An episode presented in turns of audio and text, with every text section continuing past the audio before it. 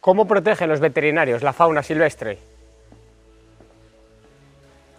¿Por qué es importante cuidar los animales salvajes que nos rodean?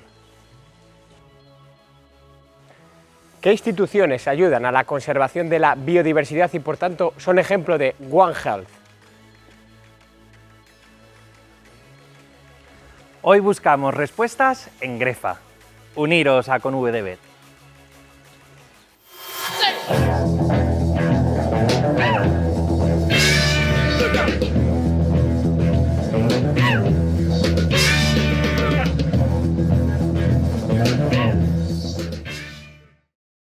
Bueno, empezamos un nuevo con VDB y hoy lo hacemos en un sitio muy, muy especial.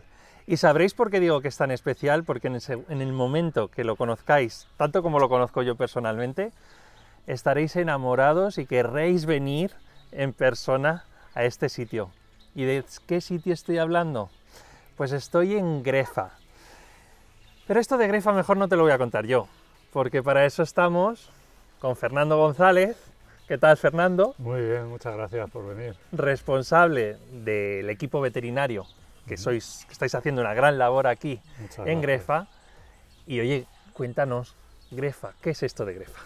Pues Grefa es una ONG que empezó ya hace 41 años eh, a trabajar en recuperar animales silvestres y en recuperar la biodiversidad. Entonces estamos ubicados en, en Majada Honda, lo que es el centro de recuperación, que tiene eh, además eh, pues una diversidad, de, acciones en las que va a estar centrado en la parte de educación ambiental, la parte de cría en cautividad y la parte de centro de recuperación en las instalaciones. Y luego todo esto se va a proyectar en diferentes proyectos de recuperación directamente ya en el entorno natural. Estamos hablando que sois uno de los hospitales más grandes del mundo en recuperación de, fauna salvaje, ¿verdad? Sí, es uno de los más grandes y bueno, pues está bastante bien considerado, sí. ¿Qué número aproximadamente de animales podéis tener a lo largo de un año? Pues varía, pero normalmente ya en los últimos años estamos casi llegando a los 8.000 animales. 8.000 animales. ¿Y estos animales además vienen normalmente de la comunidad de Madrid o, de, o de, fuera? Nosotros la atención de la fauna silvestre herida eh, se concentra en la comunidad de Madrid, que van a ser la inmensa mayoría de los ingresos. Luego sí que es verdad que muchos de estos animales los vamos a liberar en diferentes proyectos en todo el territorio, tanto nacional como en muchos casos también europeos. Bueno, esos proyectos luego me los vas a tener que contar. Pero Claro, todos estos proyectos al final es porque vosotros estáis haciendo una gran labor por cuidar de, la fauna salvaje y de la biodiversidad. ¿Qué diferencia hay entre una cosa y otra?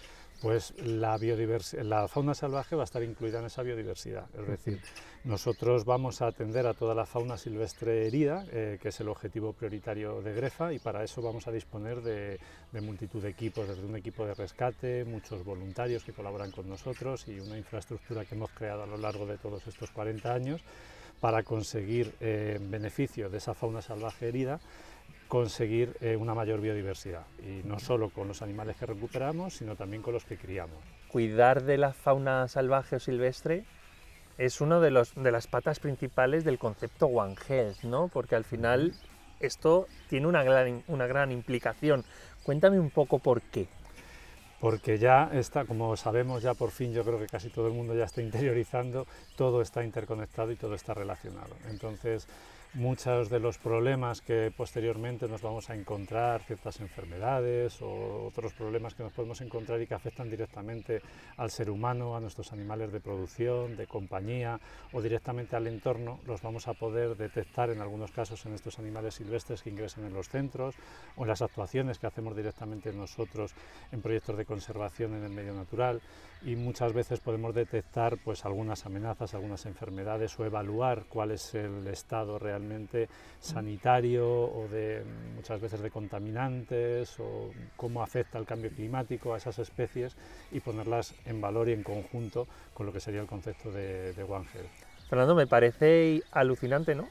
Que esto lo estoy aprendiendo ahora mismo contigo, que entonces la fauna salvaje nos sirve de baremo para entender cómo tenemos nuestra salud, incluso el que nos puede indicar que nos puede ocurrir algo, para prevenir, incluso para predecir determinadas ah, posibles acciones, ¿no? Eso es, muchas de, los, eh, de la fauna que hay en el medio natural y con la que nosotros trabajamos o nos ingresan, se utilizan como eh, bioindicadores, es decir, podemos estudiar en, esos animales la presencia de ciertos contaminantes, por ejemplo, que nos pueden dar una indicación de cómo encontramos ciertos residuos, tanto medicamentosos o ciertos productos de residuos de metales pesados, por ejemplo, plaguicidas, fungicidas, y saber cómo está el medio natural. De esta manera nosotros podemos cuantificar eh, si eso está solo en la fauna salvaje, si también está ya en los animales domésticos o de abasto, o incluso nos llega a nosotros como seres humanos. O sea que mucha de vuestra investigación al final tiene mucho que ver con, con, la salud de todos. Estábamos, por ejemplo, hablando en nuestra previa, tema hasta de los macroplásticos, de los microplásticos, de los nanoplásticos, y eso lo estáis encontrando ya directamente en la fauna. Sí, efectivamente, llevamos ya unos años que estamos eh, investigando la presencia de estos microplásticos en concreto en diferentes especies de aves. Entonces ya sabíamos que encontrábamos plásticos más grandes en cigüeñas, en buitres, pero eh, nos hemos sorprendido cuando hemos comparado con otros trabajos previos que había de fauna más eh, cercana al ambiente marino, pues los mismos o diferentes tipos de plásticos, en algunos casos los mismos, pero en diferentes especies los estamos encontrando también en, fauna autóctona interior, en rapaces, en urracas, en pitos reales, o sea, en especies con unos hábitats y con unos hábitos alimenticios muy, muy diferentes. ¿Y, qué, impacto, qué impacto tiene el encontrar ese microplástico en un ave que quizá para alguien que está en su casa ahora mismo, dice, bueno, ¿qué más da, no? Que un, que una, que un cernícalo tenga un microplástico. ¿Eso qué impacto puede tener en nosotros? Pues mm, es un indicador, como decíamos antes, si, eh, si este cernícalo, este, esta urraca o estos animales que en muchos casos conviven muy de cerca con nosotros tienen acceso en su digestivo a estos microplásticos, es altamente probable que también los podamos encontrar en, las personas. De hecho, hace muy poquito pues ya se han encontrado nanoplásticos, que son unos plásticos todavía más pequeños, en, humanos en, circulación sanguínea. Entonces eso que de momento se sabe que tiene su repercusión en la salud directa, pero también sabemos que puede estar implicado en vehiculizar, pues, por ejemplo, eh, genes de resistencia de antibióticos o puede afectar también a la presencia eh, y la correlación que puede haber con ciertos metales pesados como el plomo. O sea, todo está relacionado y por eso la importancia de ese concepto de, de One Health. Estamos vinculados y esto es una realidad, ¿verdad? Sí, sí, sí, es así. Pues oye, tienes proyectos súper bonitos en Grefa. Y no me lo vas a contar a mí, se lo vas a contar a Antonio, pero oye, todo lo que estáis trabajando, por conseguir que esta fauna silvestre eh, pues vaya cada vez mejor y que recuperemos especies que a día de hoy están seguramente en peligro de extinción, pues tiene una, gran, es una gran labor y nos lo tienes que contar. Bueno, Fernando, le has contado a Alberto hace un poquito qué es lo que hacéis en Grefa y ahora vamos a, a, uno de esos proyectos. Este fue de los primeros. Cuéntanos, ¿dónde estamos y qué proyecto es este del Cernícalo Primilla? Estamos en el primillar, lo que llamamos nosotros el primillar de Grefa, que es una instalación compartida donde vamos a poder visitar a los ejemplares, que son animales irrecuperables que no hemos podido liberar, eh, de Cernícalo primilla, que es la especie con la que mm, en un primer momento Grefa empezó a criar y en la actualidad pues estamos liberando cerca de 300 ejemplares de esta especie aproximadamente.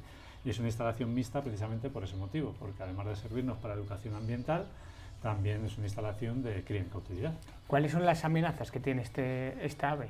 Son muy variadas, pero así las más relevantes o las más importantes es la pérdida del hábitat. Eh, muchas veces eh, se sospecha de que el uso abusivo de plaguicidas, eh, estos animales son insectívoros, entonces pues el uso de plaguicidas puede estar afectando a que no tengan suficiente alimento. También el sustrato de nidificación, son animales que son coloniales, toleran muy bien la presencia humana y crían en comunidades, normalmente en el entorno urbano, pues en las, en las, iglesias, en los tejados de las iglesias, casas de labranza y demás. Y cuando estos tejados se ven afectados y hacen remodelaciones, pues se cambia la, la, teja castellana de toda la vida, que permite unos huecos, que se metan estos animales a nidificar y otros, por otro, otro tipo de teja que, que no permite esa, esa nidificación. Entonces, muchas de las actuaciones que realizamos van centradas en, esos, en, esos, dos temas y aparte la educación ambiental, claro. Ah, este es de los primeros de, Grefa, en estos 41 años que lleva Grefa en activo. Eh, ¿Qué otros proyectos? Pues tenéis otro proyecto, por ejemplo, en la Sierra de la Demanda de, Burgos, ¿no? Efectivamente, son muchos, por suerte, los proyectos que llevamos a cabo y este que citas es precisamente con el buitre negro.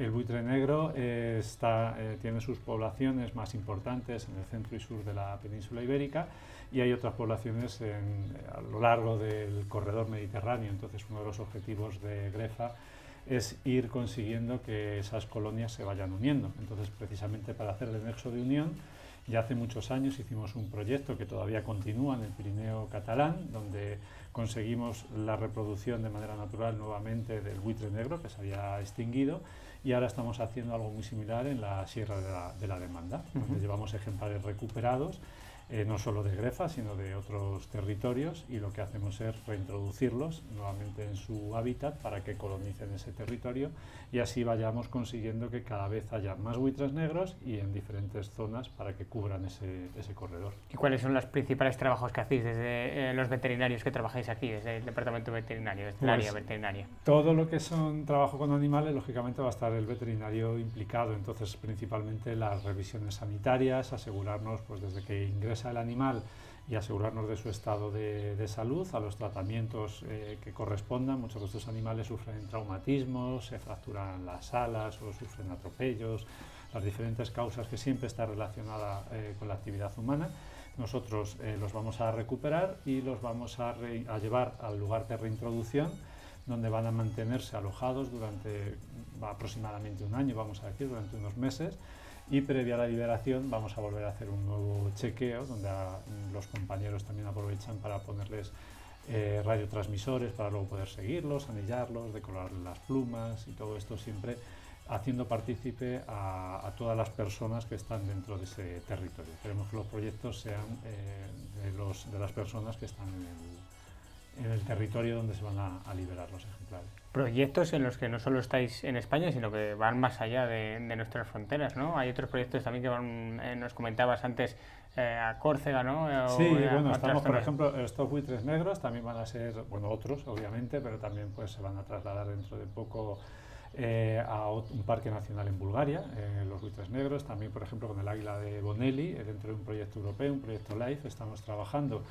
en la recuperación de, la especie, eh, sobre todo en la zona centro y norte, y también en otros territorios, como, como, puede ser en Cerdeña, por ejemplo, que estamos llevando, vamos a llevar ahora también en unas semanas unos cuantos ejemplares para ser reintroducidos allí dentro de este proyecto de Aquila Life, que, es con financiación europea. ¿Por qué es tan importante la función de veterinarios como tú para, para este trabajo casi silencioso? Porque casi luego no se ve, eh, pero está ahí detrás, lo comentabas anteriormente, Alberto, que todo está interconectado. ¿Por qué eh, eh, veterinarios como tú son tan importantes para, para, para, este equilibrio?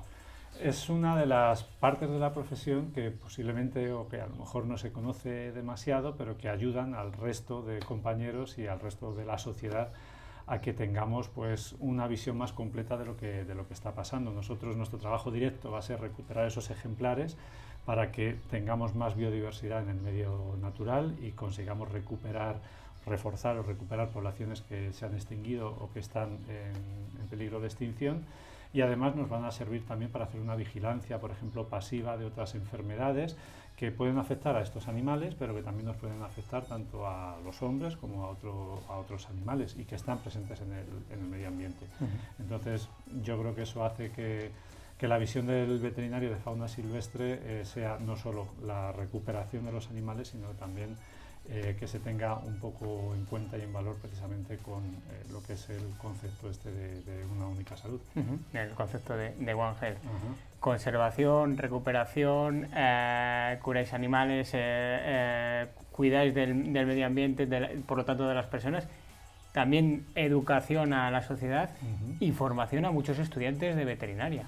Sí, efectivamente, por suerte Vienen estudiantes no, de, toda, bueno, no solo de, Madrid, sino de toda España y también de diversas partes del mundo, podríamos decir ya, de Europa, de, América y demás, a colaborar y a aprender y a formarse con, con nosotros en esta, en esta profesión tan, tan bonita. Entonces, cada año pues estamos recibiendo más de 100, de 100 estudiantes que vienen a, a echarnos una mano porque son imprescindibles para nosotros. Es gente que viene muy motivada, con muchísimas ganas de aprender y que lógicamente pues, nos ayudan en el, en el día a día y sin ellos sería imposible llevar nuestro, todo nuestro trabajo, no solo del área veterinaria, sino de, de, de, todo el trabajo que realiza Grefa. Para nosotros es imprescindible el, el, el voluntariado y es muy importante.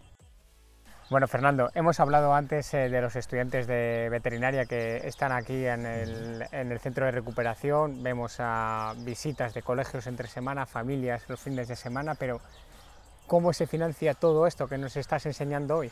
Pues gracias precisamente a gran parte de lo que has dicho, a las visitas, eh, la labor que se hace cuando una persona trae un animal eh, silvestre herido, le informamos de la necesidad de que puede eh, hacerse socio, de que pueda apadrinarlo, a la colaboración de muchas empresas que nos van a ayudar, eh, lógicamente eh, con una aportación más cuantiosa que lo que hacen muchas veces los particulares, y luego también con proyectos que tanto a nivel nacional como proyectos europeos, eh, como por ejemplo el del Águila de, de Bonelli, el Águila Life, que hacen que sumando todos esos poquitos, pues consigamos mantener toda la actividad del centro y llevar a cabo los proyectos de conservación, que, es lo realmente importante.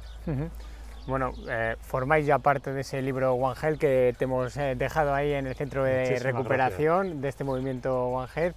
Así que a ti y a todo tu equipo que, a los que hemos conocido hoy, que hacéis una labor fundamental, silenciosa, pero básica y muy importante. Muchísimas gracias por explicarnos lo que hacéis en Grefa en, con VDBet.